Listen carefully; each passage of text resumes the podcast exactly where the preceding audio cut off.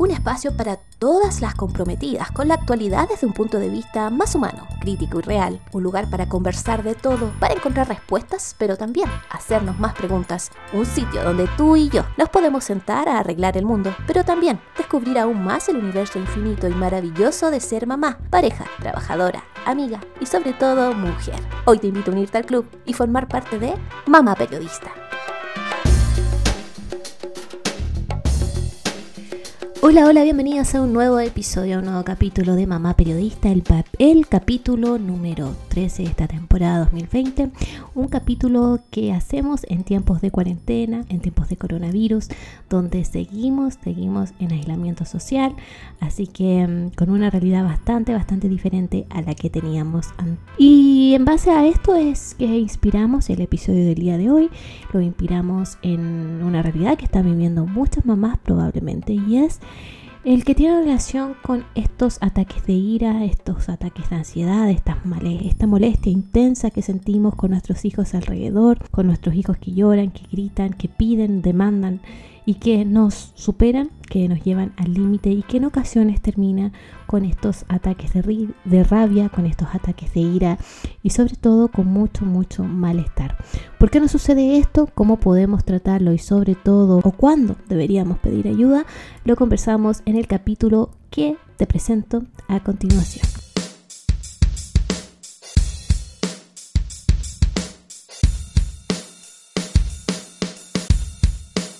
Les venía adelantando, el día de hoy vamos a estar con una especialista que nos va a ayudar a controlar estos momentos de ira, estos momentos de rabia, estos momentos en que nos salimos de nuestras casillas porque no sabemos cómo manejar nuestras emociones. Y para ayudarnos a esto tenemos a Ania Vivas. Ella es psicoterapeuta y especialista en salud mental. ¿Cómo estás, Ania? Bienvenida a Mamá Periodista. Muchas gracias por la invitación. Estoy muy, muy contenta de que este tema se aborde cada vez con más frecuencia. ¿Por qué? Porque como mamás necesitamos herramientas para poder enfrentar a estos desbordes emocionales que tenemos con mucha frecuencia. Exactamente, es más común de lo que creemos y por eso quisimos conversarlo el día de hoy. Y para partir me gustaría que me contaras un poco qué sucede en el cerebro nuestro cuando nos convertimos en mamá. Porque algo nos pasa que todos, de hecho los estudios lo dicen también, que nuestro cerebro se ve modificado de cierta manera desde el momento del embarazo incluso, pero cuando nos convertimos en mamá, algo pasa. ¿Qué pasa con nosotras en ese instante? Bueno, hay muchos, muchos estudios, ¿no? De la parte neuroquímica, de la parte biológica, de la parte física, ¿ok? Que si bien demuestran de que el cerebro hace un cambio y fisiológicamente el cuerpo obviamente responde a este cambio, hay algo más allá de lo fisiológico, hay algo más allá del cuerpo, ¿no? Hay algo que es ponerse en la piel como una transformación y me gusta mucho y me encanta explicarlo a través de esta metáfora porque es la forma más fácil de sentir que realmente sí, yo pasé por eso y nadie me dijo que eso era así. Resulta que cuando somos niñas tenemos que pasar un proceso de transformación para convertirnos en mujer, ¿no? Este proceso es la pubertad, pero lo vamos a ver como una oruga, la niña oruga que debe envolverse en una crisálida para transformarse y luego salir y ser una mariposa mujer. Cuando somos mamás o cuando nos convertimos en mamá, desde el instante en que vemos esa prueba de embarazo positiva o desde que vemos esa ecografía, escuchamos el latido del bebé, empieza de nuevo una transformación. Entonces, esta mujer oruga que debe volver a encerrarse en su crisálida de nueve meses para salir como una mariposa mamá. Y resulta que este proceso de transformación es doloroso, es difícil difícil, quita mucha energía, genera demasiadas expectativas y tenemos tal cual. Imagínense una crisálida que está guindando en una ramita de cualquier árbol, árbol, no importa. El punto es que ella tiene que luchar contra el aire contra los otros insectos, contra las hojas que caen de, otros árboles, para no caerse ella de ahí, para poder completar su proceso de transformación. ¿Qué es lo que pasa normalmente cuando salimos embarazadas? Lo mismo, tenemos que luchar contra las opiniones, contra la forma adecuada que nos indican que deberíamos hacer las cosas. Entonces es un proceso doloroso, es un proceso difícil que no se vende así. La maternidad se vende como un cuento maravilloso de hadas, como una historia rosa con un final feliz cuando ya tienes al niño ahí y todo es mágico. Y resulta que no es así. Resulta que justamente en el momento en que te entregan esa maravillosa persona que hiciste, empiezan estos pensamientos cuestionando, ¿será que lo voy a hacer bien? ¿Será que esto era lo mío? ¿Será que esto era lo que yo quería? Y, todo eso es absolutamente normal, o sea, cuestionarte, porque si bien hay una frase muy, muy cierta que dice que cuando nace un niño, nace una, una nueva mujer también, ¿no? Y en ese nuevo nacimiento hay cuestionamientos. Hay cuestionamientos que se ven em, forzados por el medio externo, por lo socialmente aceptable, porque no nos permiten equivocarnos y aprender de nuestros errores. Simplemente las personas que se nos acercan, se nos acercan desde el aprendizaje de sus errores, imponiendo cómo deberíamos hacer las cosas, sin dejarnos espacio para nosotros poder decidir. Entonces, eh, ¿qué es lo que pasa en el cerebro de la mamá? Psíquicamente hay una fractura, hay un cambio, hay un proceso de transformación donde ahora quedo en cero y empiezo a elaborar el duelo, porque es como que si elaborar un duelo de ya yo estar sola, ya no estoy sola, ya mi yo mujer viene y el yo mamá le quita casi todo el espacio, porque no, al primer momento no sé cómo hacer el equilibrio entre mis tres roles, mamá, esposa y mujer. Entonces la primera, el, el rol de mamá se lleva a todos los demás. Y mientras me voy ajustando, tengo este sufrimiento o estos pensamientos de, ¿será que lo estoy haciendo bien? Y empieza la culpa a salir por cualquier cosa que yo crea que no estoy haciendo bien. La culpa y también las inseguridades. Eh, y esas inseguridades que vienen soportadas quizás o potenciadas por los mismos cercanos. Porque Hoy día convertirse en, mamá es una decisión para valientes, yo siempre lo digo, no cualquiera hoy día se atreve a tener hijos y cuando se tienen hijos se convierte casi, como tú bien explicabas, en que la mamá tiene que ser la mujer perfecta y saberlo todo y hacerlo todo bien porque es la mamá, cuando no es así, claramente. Y, y cuando vivimos este cambio en nuestra vida, cuando llega nuestro bebé hermoso, precioso, que amamos y que a veces no es tan así, porque también eso, eso pasa mucho, nuestro, nuestro niño hermoso empieza a crecer y comienza a mostrar su carácter. Y ahí comienza, eh, en el fondo, a ponerse a prueba también nuestra tolerancia y sobre todo nuestra paciencia. ¿Por qué es tan importante que tengamos y que estemos preparadas psicológicamente, psicoeducadas para este proceso que comienza, que, en el cual la paciencia se pone al límite. Precisamente porque es el proceso de vínculo, ¿no? Hay que estar preparada para el vínculo que yo voy a generar con mi, con mi hijo y el vínculo va a depender de cómo fue el embarazo y si fue o no planificado, si fue o no deseado y si el niño es o no es querido en los primeros meses. Lo dijiste y es algo que pasa también, es frecuente. Hay mamás que simplemente no planificaron el embarazo, pero lo deseaban y el vínculo es fácil. Hay mamás que no planificaron, no lo deseaban, pero lo quieren cuando nace. Y el los casos más difíciles donde planifican, no lo desean y no lo quieren. ¿Qué ocurre cuando llevan muchos años de casado? El esposo insiste tienen un matrimonio de muchos años y se supone que ya deben ser mamás. Entonces, ¿cómo yo genero un vínculo saludable con mi hijo para poder tener la paciencia que necesito para poder abordar, afrontar todos los cambios que ocurren por lo menos los dos primeros años del niño? Entonces, no es tan fácil eh, solamente preguntar em, qué es lo que pasa con nosotros esos dos años, porque la respuesta nos va a llevar atrás. Lo deseaste, lo planificaste, lo querías. O sea, realmente en este momento ves a tu hijo y puedes decir lo amo. Te voy a comentar o voy a sacar a relucir eh, casos que son de mi área. Yo soy médico eh, y manejo casos que no son tan fáciles porque las mamás que están tranquilas, conectadas con su maternidad, normalmente eh, se sienten bien y no tienden a buscar tanta información o acudir con especialistas.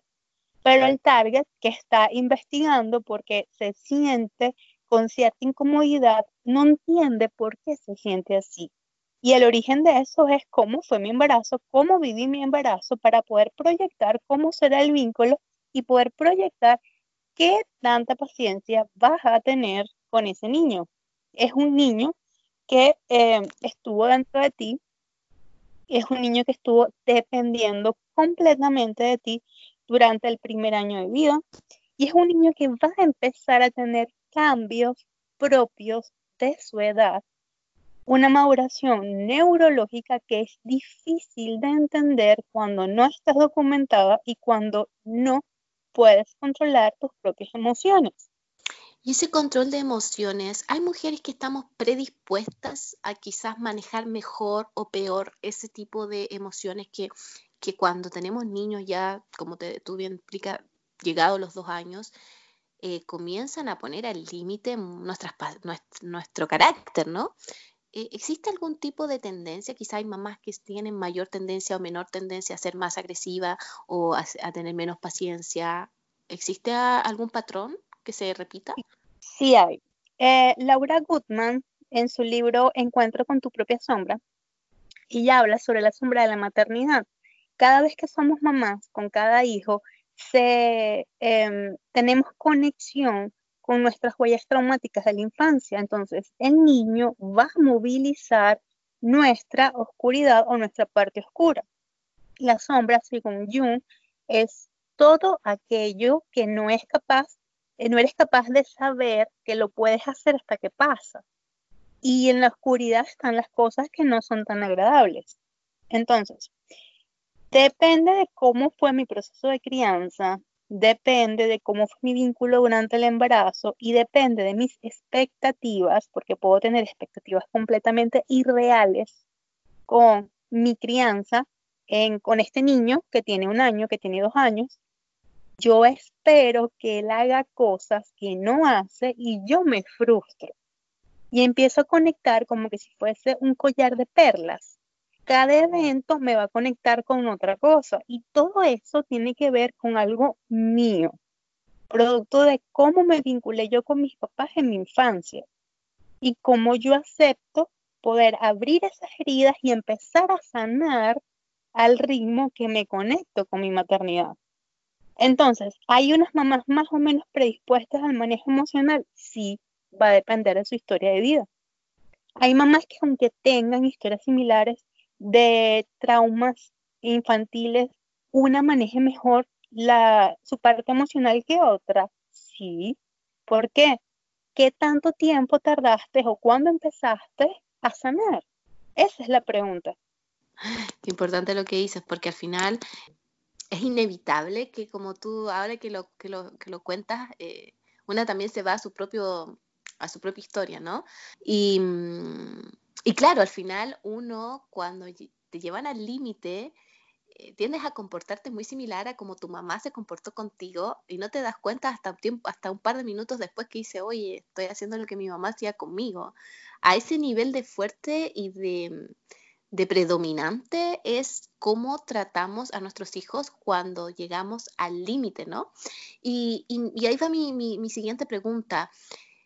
¿Cuál es el límite? Cuando un enojo se convierte ya en un ataque de ira, en un ataque de ansiedad, o cuando yo estoy de, ya estoy eh, practicando algún tipo de maltrato con mi hijo. La respuesta es cuando tú lo decides. Cuando mi rabia me va a hacer explotar, cuando así lo decidas y así lo permitas. ¿Por qué? La emoción, cualquiera de las emociones básicas, vamos a hablar de tristeza, miedo, rabia, o alegría son emociones básicas porque generan cambios fisiológicos evidentes eh, en el cuerpo y que otra persona puede notar y fácilmente conectar con la emoción. En este caso estamos tocando la rabia o el enojo. Entonces, fisiológicamente, las personas cuando están enojadas o cuando están molestas tienen una cara particular. Tienen eh, rubicundez en la cara, o sea, se le pone la cara rojita, la piel se le pone un poco más roja, cambia el lenguaje corporal eh, los hombros tensos, empiezan a apretar mucho las mandíbulas y se nota que hay un cambio. Entonces, ¿cuándo ocurre este paso de un simple enojo a un estallido de ira? Cuando yo lo permita, porque yo soy la que estoy conectándome con la emoción, porque es mi responsabilidad canalizarla de forma racional cuando yo entiendo cuáles son mis gatillos desencadenantes y cuando me detengo o simplemente la gestiono hacia algo positivo. ¿Qué pasa acá? La rabia no es mala y hay que dejarlo muy en claro. La rabia, la molestia, el enojo no es una emoción negativa, no hay negativas, no hay positivas, hay emoción. ¿Ok? Y esta emoción primitiva es súper importante porque nos permite poner límites cuando yo me molesto es porque yo siento que están transgrediendo mi límite. Ahora, que mi límite sea amplio o sea reducido por mi experiencia de vida es otra cosa. Que mis límites sean inflexibles o sean muy flexibles es otra cosa. Pero es que yo siento que están transgrediendo mi límite y yo me voy a defender y empiezo con estos cambios fisiológicos. ¿ok? Hay una conexión neuroendocrina donde se activan todos los neurotransmisores, se activa el cortisol, hay una descarga adrenérgica, la adrenalina sube, prepara el cuerpo para atacar. Los músculos se preparan para tener una super fuerza increíble que todos nos damos cuenta que tenemos en el momento que estamos más furiosos. Poco a poco el cuerpo recibe elementos estresores productos de esta descarga adrenérgica de estos neurotransmisores. Y que ¿Qué, cuál es el punto acá en que yo decido cuándo allá? Si yo me doy cuenta desde el principio que me siento molesta, que estoy furiosa, que alguien eh, quiere pasar por encima de mi límite, empiezo a ver mi cuerpo. ¿Cómo tengo las manos? ¿Cómo tengo la mandíbula? ¿Cómo tengo la cara? ¿Cómo me estoy colocando? ¿Cómo estoy respirando? La respiración se vuelve corta y rápida. Son respiraciones cortas como que si fuese un toro, tal cual. Entonces, si en ese momento yo identifico que estoy molesta, yo decido en ese momento si hacer una gestión racional o una gestión irracional de mi rabia o de mi molestia. Y para poder tener esta gestión, poder utilizar esa molestia como energía que me impulse a respetar mi límite, de ser asertivos en ese momento para protegerme o proteger a las personas que yo creo que van a ser lastimadas y utilizo esa energía para ayudar a resolver el conflicto, porque es una señal de alarma que yo tengo.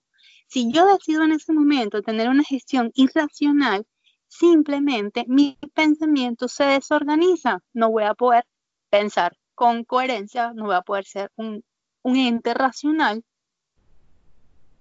me voy a defender de algo que yo creo que me está atacando, pero no sé si realmente es así. Y esta respuesta defensiva va a ser exagerada al estímulo. Y obviamente esto va a causar una impresión negativa de la persona y va a causar daños en la salud también. ¿Y qué pasa, eh, Ania, cuando, porque tú hablabas que llega un momento en que tomamos la decisión, ¿no? Pero hay muchas mujeres que se justifican diciendo que son impulsivas, que ellas no piensan. Y en, ese, es, en esa impulsividad en el cual, con la cual, o como justifican, el por qué cometen ciertos actos, ¿no? Y uno de esos actos impulsivos suelen ser a veces los maltratos, los palmazos, los, gritos, los gritos, los golpes en la mesa fuerte. ¿qué pasa? ¿Existe esa impulsividad que me impide en el fondo pensar, tomar decisiones y actuar de manera apropiada? ¿O si es posible que yo pueda actuar sin pensar y hacer sin pensar? ¿Eso es tan así? Es que en ese momento yo estoy eligiendo, cuando, vamos a poner el ejemplo claro, el niño dos años hace una pataleta quiere un helado, yo no se lo voy a dar porque ya comió un helado y se revuelca en el piso gritando, pataleando porque él quiere el helado y estamos en el medio de la calle y está toda mi familia y la de mi esposo viéndome. Ese es el peor panorama posible. ¿Qué va a pasar ahí? Mamá se va a concentrar en simplemente contener esta explosión emocional del niño o mamá se va a convertir en otro niño haciendo una pataleta. Fíjate, yo soy el adulto responsable porque mi rabia cuál va a ser. El niño está transgrediendo mi límite, mi límite de qué? De que no me respeta para los ojos de quién? De los que me están mirando. Entonces, este límite es coherente. Tu hijo necesita de ti. ¿Por qué? Porque el desarrollo neurológico del niño, sus etapas normales, hacen que por cualquier cosa tenga una explosión emocional por cualquier cosa, él va a tener un ataque de ira, pero en él se justifica. ¿Por qué?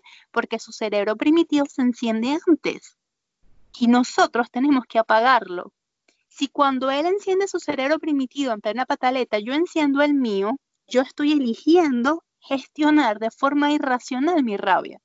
Yo estoy eligiendo simplemente tener un pensamiento desorganizado, dejarme cegar por la rabia, permitir esta descarga que ya les expliqué, mantener el lenguaje corporal agresivo y ser dos personas con una pataleta, porque el adulto razonable no eligió gestionar de forma racional su rabia. Una de las cosas que, siempre se repite en la crianza eh, positiva, la disciplina positiva, es enseñar a nuestros niños al manejo de las emociones y, y eso es algo que nosotras como generación de madres probablemente no nos enseñaron.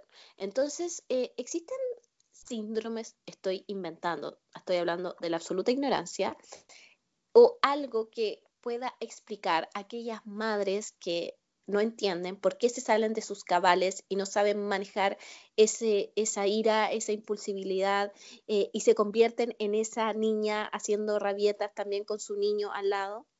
Puede haber un tema con la falta del control de los impulsos sería, sería la característica K y también un tema de personalidad.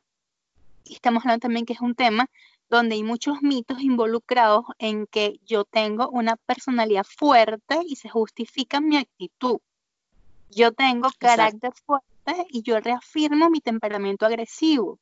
Pero el punto mm, acá es que no existe un carácter fuerte, no es un rasgo de personalidad estar iracundo o estar todo el tiempo con estas explosiones, simplemente es falta de asertividad, es un lenguaje agresivo y se vincula desde la agresión. Entonces, si esto se mantiene, pues sí, hay una falta de control de los impulsos. Pero normalmente las mamás que llegan a este punto, de verdad es muy raro te digo que no es que yo tengo una enfermedad psiquiátrica, yo tengo una patología que me hace gritarle a mi hijo, no. Usted tiene un manejo inadecuado de su emoción, por lo cual no puede acompañar a su hijo en, la emoción de él. ¿Qué es lo que yo debo hacer? Primero, identificar qué es lo que me pasa, aceptar que necesito ayuda, porque el proceso acá no entra con medicación. Este proceso es conductual es dar herramientas para que empieces a aplicarlas sobre la marcha, para que empieces a identificar tu cuerpo, para que detengas los gatillos desencadenantes con el pensamiento automático de que yo también exploto con el niño. Aquí no hay justificación de por qué yo grito porque el niño me hace gritar. Ahí tenemos un adulto irresponsable. El niño no te hace gritar, tú decides gritar. Que no sé quién me hace molestar con su actitud ahí no te estás haciendo responsable porque la emoción es tuya. Y el paso número uno es si yo me molesté. Ahora, ¿cómo es que mi hijo gritando me hizo gritar a mí? ¿Qué pasa conmigo? Que si alguien me pone un color rojo, yo enseguida me enciendo. Entonces es explorar para poder conectar con esa falta de contención que yo tuve en mi infancia. Como una mamá que está quizás muy estresada, muy estresada, como suelen ser la mayoría de las madres, ¿cómo puede identificar esta mamá que tiene acumulación de ira, por darle un nombre? Es una pregunta habitual que hacen las mamás eh, porque no saben en el fondo si esto es normal, no es normal. ¿Qué señales yo debería decir? Estas son señales de alerta ante las cuales yo sí o sí debo, eh, como tú bien dices, eh, explorarme a mí misma o ir a terapia. Cualquier evento, cualquier situación, cualquier circunstancia en la cual yo sienta que no pueda responder de forma asertiva o que estas situaciones, circunstancias o personas me generen algún tipo de malestar o que yo genere en mi entorno algún tipo de malestar. En esas tres situaciones hay que buscar ayuda. Dame ejemplos.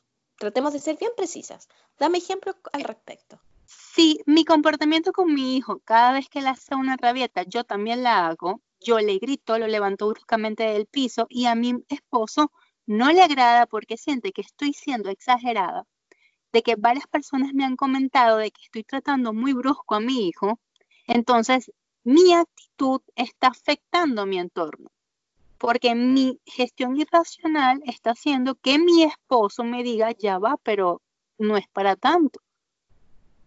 Ya va, pero es que el niño cada vez está peor porque cada vez lo estás tratando más brusco. Entonces, mi actitud causa un cambio negativo en mi, en mi entorno. Otro ejemplo sería si cuando yo voy a trabajar hay una o dos personas que cada vez que se me acercan, sea lo que sea que me digan, a mí me da demasiada rabia, me chocan, no las aguanto. Y esto hace que mi trabajo, mi rendimiento falle en mi círculo laboral. Entonces empieza a afectar mi emoción a lo que yo tengo que hacer en ese lugar. Y la otra opción sería que hayan elementos, por ejemplo, en personas que no tienen nada que ver, que digan o hagan cosas que a mí simplemente me den rabia porque me recuerdan a alguien, me recuerdan a mi papá cuando me pegaba y no tolero a esa persona. Por ejemplo, te dejas de vincular, evitas círculos de amistades, evitas círculos de X personas porque te recuerda, te genera rabia y no quiero estar ahí. Si la emoción me causa alguna alteración en mi medio social, familiar o laboral, hay que ir a terapia. O me genera disconfort a mí. Yo le grito al niño, el niño sigue con las pataletas, el niño se cambia, calma y termino yo llorando porque me siento mal porque le grité. ¿Es señal de alarma que mi marido o mi hijo me tenga miedo cuando me enojo? Sí, está alterando, o sea, hay conflicto con tu, con tu con tu medio cercano. O sea, hay conflicto en ese punto con tu familia. Tu marido te tiene miedo, tu hijo no quiere estar contigo, hay algo ahí que se está movilizando, hay algo ahí que no está funcionando bien. El punto es si yo lo estoy viendo, porque si yo le echo la culpa a ellos, por más que me lleven a rastra, no va a servir nada de psicoterapia, porque yo no asumo que yo tengo el problema. Y cuando yo identifico, cuando yo identifico ya que tengo un problema, que tengo, hice esta autoevaluación a mí misma y digo, a ver, algo está mal conmigo, soy consciente e identifico con honestidad qué es lo que me genera, lo que no me genera la ira. ¿Existe o se puede aprender a expresar correctamente la ira? ¿O es un mito? ¿O es un sueño? no, no, no. Es una nirvana, pero se puede alcanzar. Sí se puede. El punto de esto acá es justamente la parte conductual, es entender qué es la emoción, entender cómo funciona en mí, entender dónde está puesto mi límite, qué es lo que yo puedo permitir o qué es lo que yo no puedo permitir, lo que es negociable, lo que no es negociable. Entonces es un patrón de cosas que hay que empezar a elaborar para entender si es que soy muy, muy inflexible o muy rígida en una situación y necesito empezar como a darle un poquito más de espacio y a tener elementos em, eh, distractores cuando yo, eh, esto está como una rabieta. Si yo sé que mi hijo pasa por una juguetería y va a pedir un juguete, entonces yo intento distraerlo mientras caminamos. La rabia en mamá y papá es igual. Si yo sé que hay una actitud particular que a mí me molesta, intento distraer distraerme de no tener contacto con esta, con esta situación o con esta persona mientras trabajo en mí la razón de por qué le doy tanto peso a esa situación, porque yo permito molestarme ante esa situación o esa persona. Pero mientras tanto hay que distraernos, identificar el gatillo estresor o el elemento estresor, detener el pensamiento automático, sea con respiración, sea eh, tomando una ducha, si no está la, la ira a su máximo nivel, caminando, hacer yoga, cualquier elemento que me sirva para identificar la rabia y poderla eh, hacer un stop antes de que pase a un estallido. Te voy a poner en dos escenarios que yo creo que todas las mamás que nos están escuchando han estado en este escenario. Escenario 1. Mamá sola, con bebé de menos de un año, que llora, llora, llora, llora y no deja de llorar y no deja de llorar. La mamá enojada, molesta, con la paciencia ya al límite, lo gritonea, lo zarandea y queda en un estado de no sé qué hacer, estoy a punto o ya me desbordé con esta situación. ¿Cómo yo, mamá, puedo manejar la ira? ¿Cómo aprendo a manejar este estado de desesperación? Porque ya llega a ser un estado de desesperación para no, en el fondo, afectar a mi bebé. En ese punto, de verdad, con el ejemplo que me diste, hay que ir a terapia. O sea, que yo haga ahorita una lista de las cosas que tienes que hacer en ese momento no va a ser bien recibida en el momento en que esté desbordada porque ya está agrediendo al niño de alguna manera. Ya ella no puede, está demasiado desbordada. Entonces necesita primero pedir ayuda porque no puede más necesita tener un tiempo para poder vaciarse, para poder hacer algo para ella, pero si está completamente sola con un niño todo el día, tiene que hacer terapia porque ella es un riesgo para sí misma y para su hijo. O sea, no estamos hablando de que, bueno, me molesté, le grité. No, o sea, esto realmente es una situación que compromete el vínculo mamá-bebé. Es una situación que para nosotros es de importancia y que se deben tomar riendas en el asunto, no dejarlo como, bueno, exploté y ya, porque cada vez la intensidad va a ser peor. Y esto es algo que hay que tomar en cuenta. O sea, desde el inicio del embarazo se debería hacer acompañamiento terapéutico.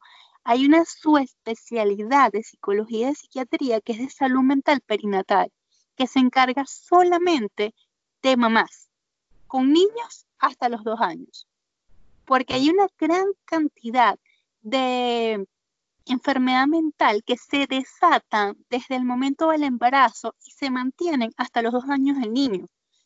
Entonces, esta, este desborde de esta mamá hay que evaluar y descartar ansiedad, hay que evaluar y descartar eh, depresión, hay que evaluar y descartar trastorno del humor, si es un episodio y no se repite, bien, ella pudo gestionar y decidir gestionar de forma racional, pero si no puede, no es normal. Exactamente, ya cuando esto comienza a ser agresión, ya sea en alta o baja intensidad, sigue siendo agresión. Entonces, no es normal. Y eso es importante que lo dejemos clarísimo, que no es normal. O sea, eso no, no, no está bien y, y tenemos que pedir ayuda. Y el segundo escenario es el siguiente que te voy a poner. Lo adelantaste un poquito. Mamá con más de, más de dos hijos, sola también, porque este es el caso principal, que todos los niños están jugando en el sofá, todos los niños están gritando, se suben o sea, es una fiesta para los niños y la mamá se supera, grita fuerte y eh, los castiga de alguna manera, les apaga el televisor, todos enojados, los niños en silencio y todos los niños asustados por este grito y esta mamá descontrolada. ¿Cómo una mamá con más de dos hijos maneja este descontrol en la casa sin perder los estribos? Porque no es fácil. No, es que no es fácil. El tema es que eso va a pasar y va a pasar con frecuencia. No es lo mismo tener una explosión de este tipo porque realmente no están en yo siento que no están colaborando o que no valoran lo que yo estoy haciendo. Estoy cansada, estoy agotada, son demasiados niños, ya dos es muchos niños. Y, ya, o sea, ya yo me quiero desconectar de esto.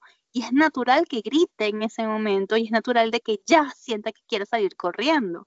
Es normal.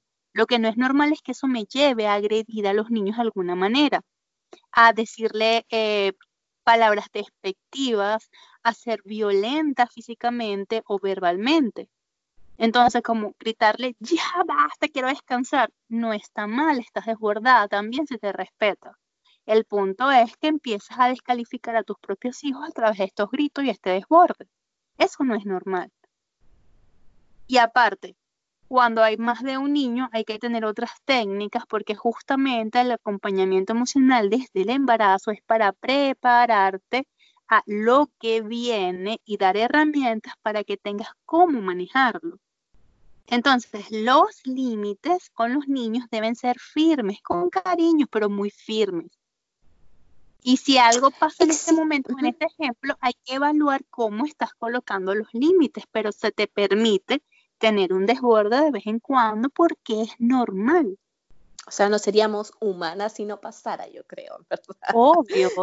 hay una cosa de lo normal es que sí, es que todos hemos pensado como que, Dios mío, antes era más fácil cuando no tenía hijos. Y es así. Antes era mucho más fácil. Es verdad.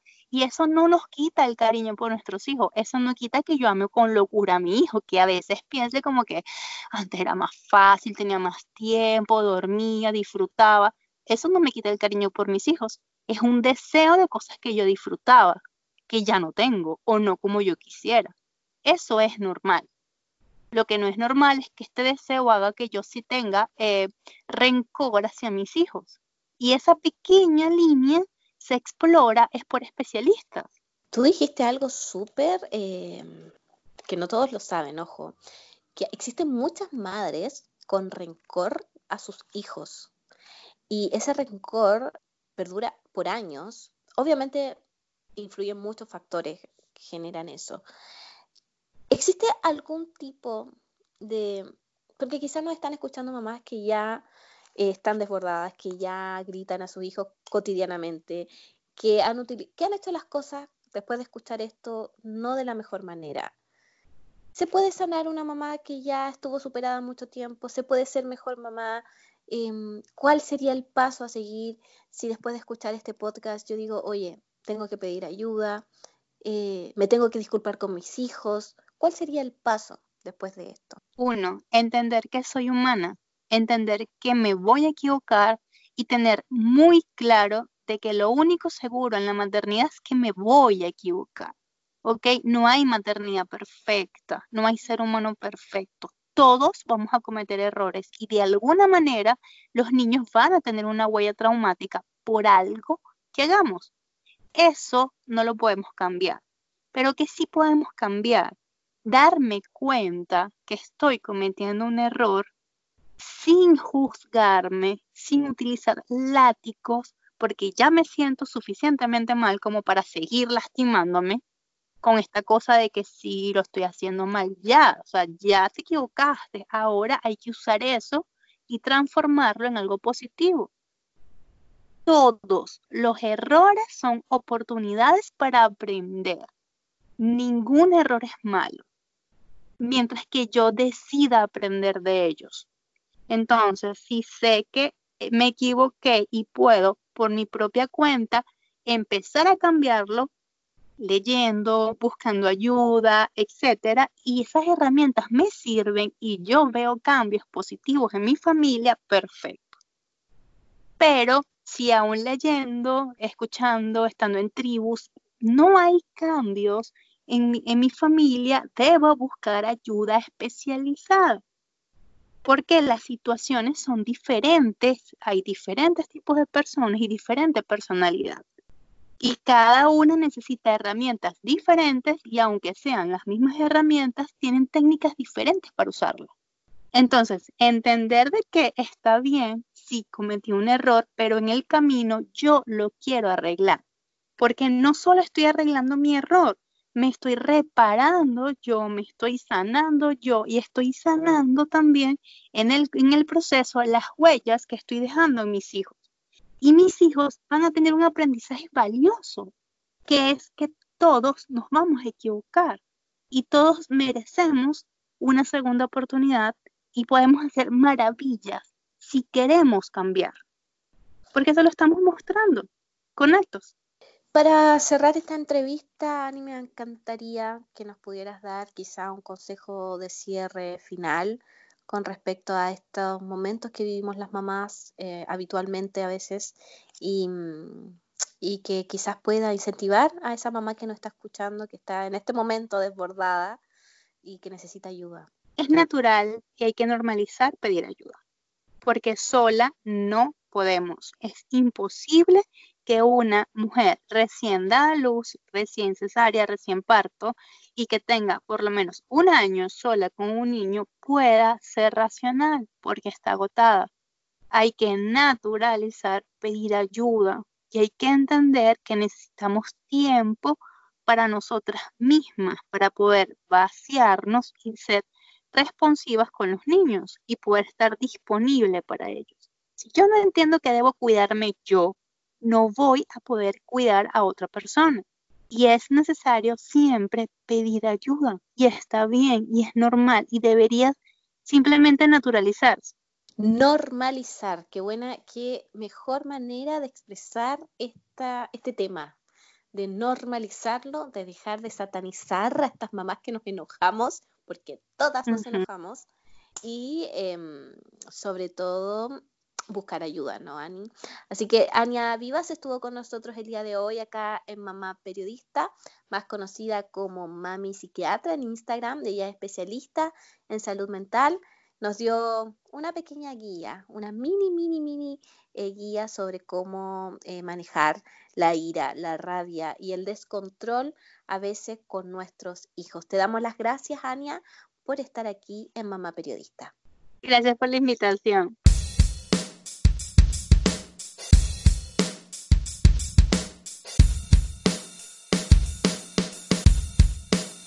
Y este fue el capítulo del día de hoy, el capítulo número 13 de esta temporada 2020, un capítulo que esperamos te pueda ayudar si estás colapsada, si estás superada con tus hijos en casa y no sabes cómo manejar todas estas emociones que te desbordan.